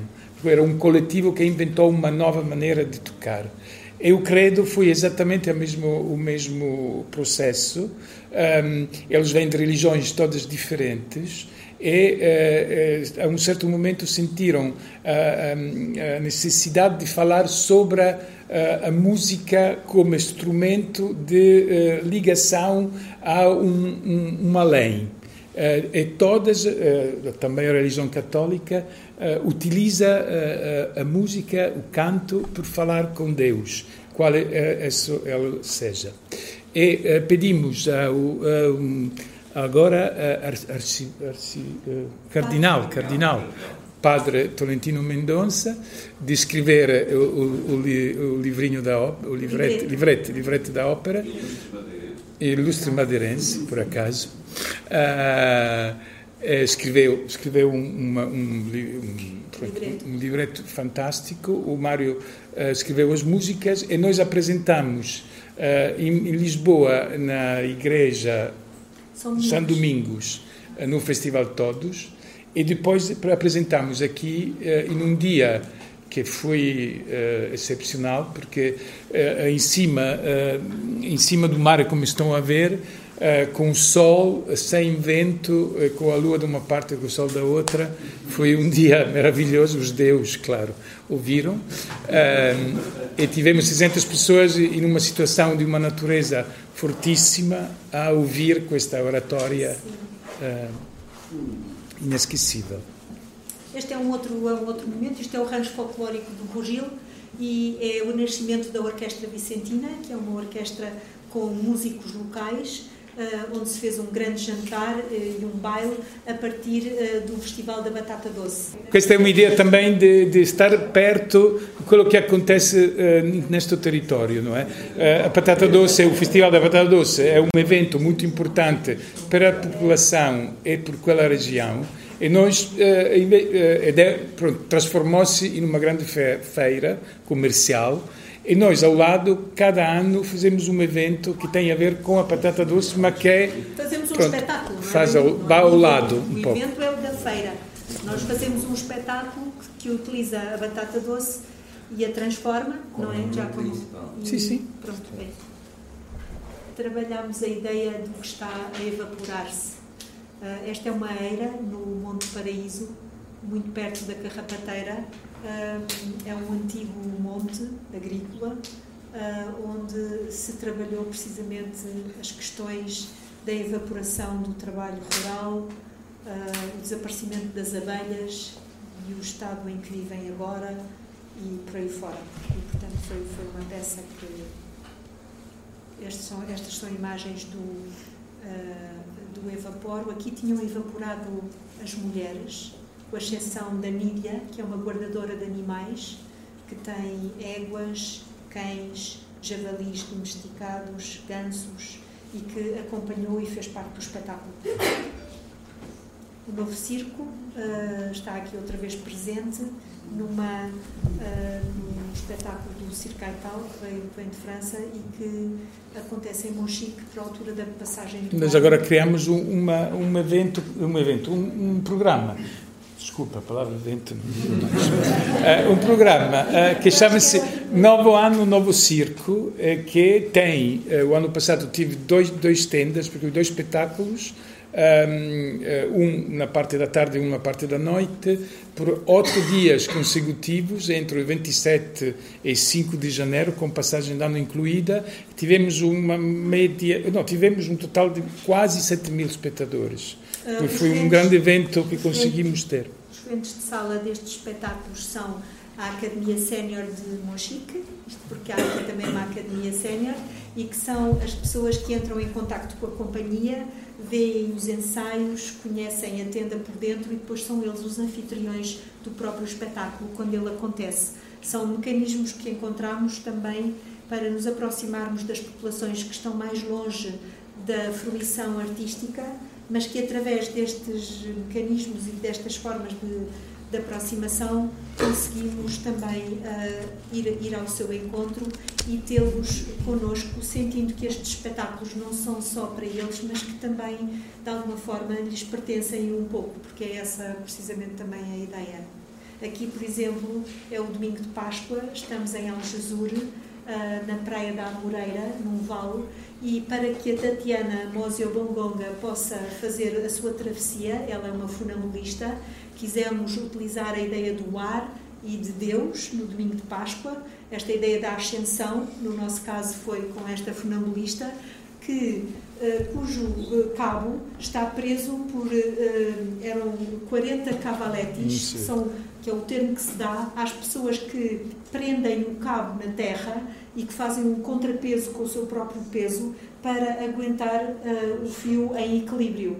E, portanto, a Tatiana tem confiança naquelas 40 pessoas portuguesas que nós escolhemos para aguentarem o fio em equilíbrio. Ela está a 30 metros de altitude e são 250 metros de travessia, uh, com música ao mesmo tempo, e foi também, pronto, um Temos imagens lindas, mas se vão no nosso site podem ver todos pois, estes projetos com vídeo e foto. www.lavraromar.pt Praia da Moreira. Uh, e ela fez também uh, imensos laboratórios de funambulismo onde pessoas velhinhas, crianças, adolescentes experimentaram a arte do funambulismo, primeiro assim a 50 centímetros, depois um bocadinho mais alto e e participaram também no espetáculo, na primeira entrada do, do espetáculo. Queres que mostramos o, o vídeo do, do, do Eu não sei se temos tempo, depois já não mostramos mais nada, mas acho que sim. Esta é outra companhia de circo que nós uh, adoramos, fazem um trabalho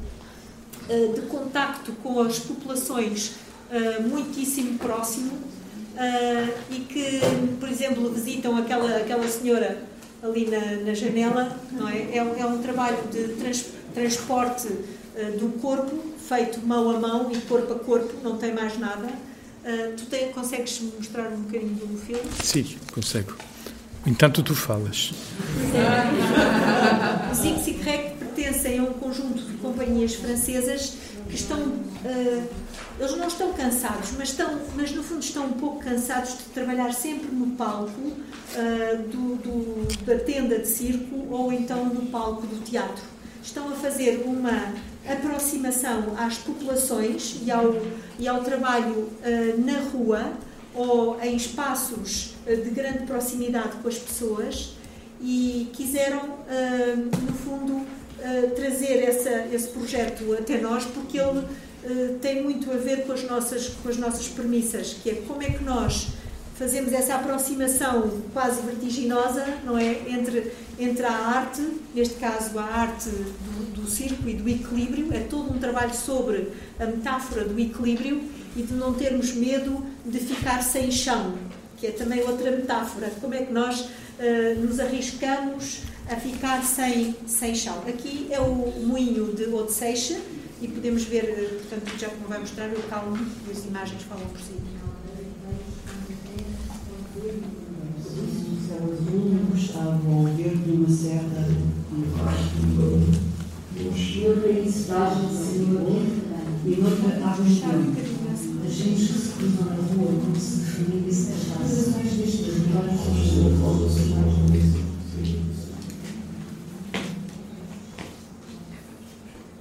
Esse, no fundo, é um dos projetos que explica bem como é possível uh, como uma companhia que vem de fora uh, uh, tomar uh, conhecimento do território e, em conjunto, a partir de aquilo que o território dá, reimaginar o seu projeto. Uma relação muito boa com a e com a montanha e com o mar. Então, quando vou para o estrangeiro, eu vou pelo mar. Quando faço férias aqui, eu sempre passeio.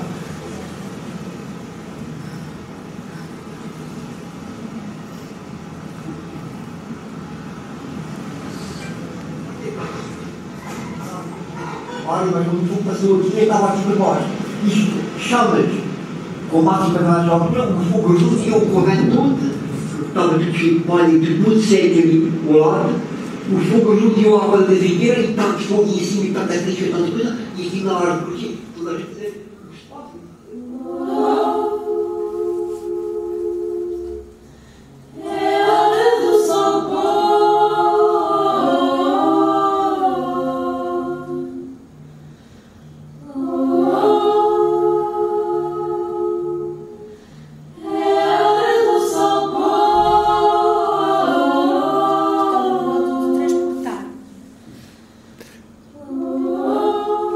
fotógrafo que era com a companhia, que eh, fez uma sua pesquisa pessoal de como as pessoas podiam transportar dentro em casa um seu próprio familiar.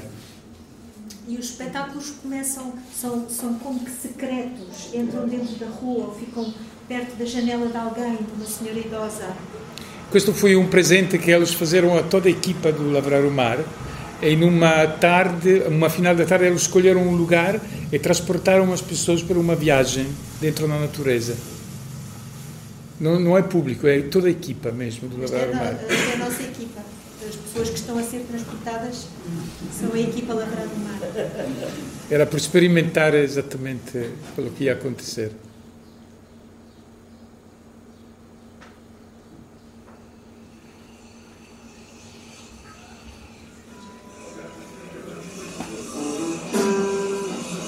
Questa è una distilleria di Medronio.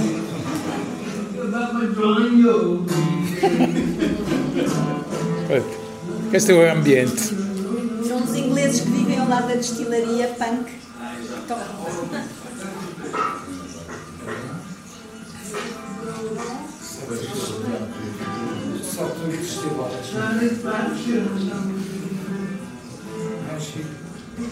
Melhor coisa consigo são as pessoas. É? A seguir é a guarda.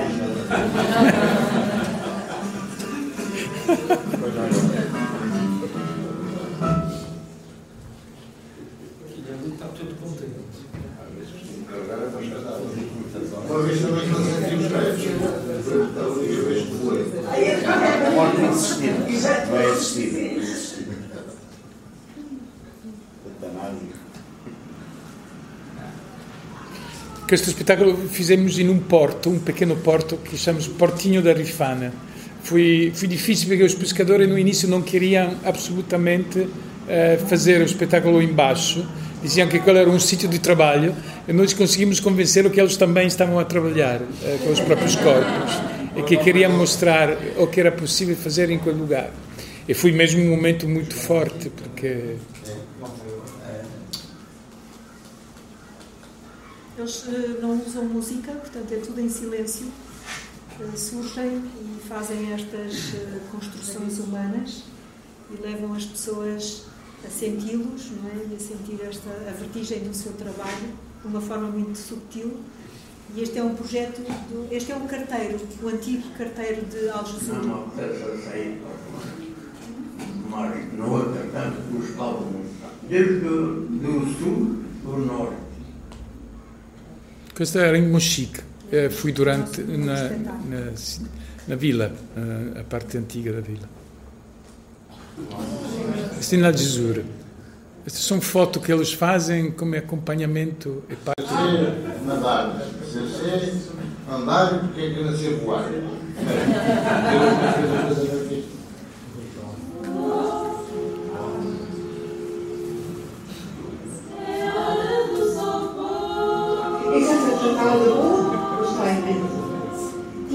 Pájaro. Y quería ser un pasarino.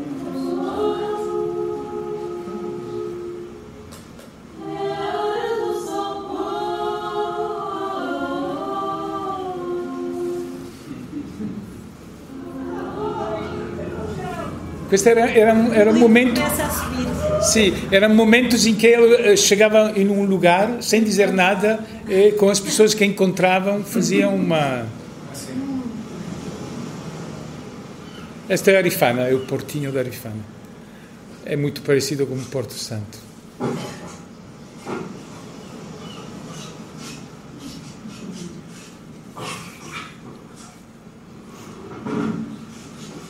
Memórias do mar não há. As memórias que a gente temos do mar são tristes, não vale a pena contar. Estás falando de memórias boas que é dentro do mar? Eu já não falhei três vezes e o mar não me quis. Sempre me salva.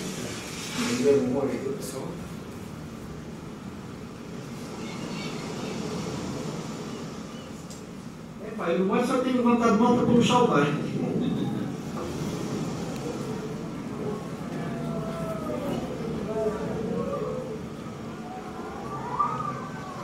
São pessoas do público. Fui até à ré com o bar, cheguei ao pé dele, agarrei o ex dentro do bar. Ele ainda hoje me diz, pá, como é que tu puseste dentro do bar daquela mulher? Pá, eu agarrei assim, aproveitei o impulso da água, né, pus dentro do bar.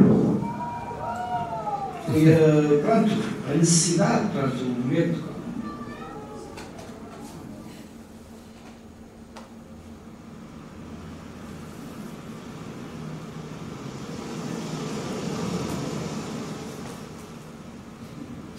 Este é um pescador da Rifana. Este é um arquiteto.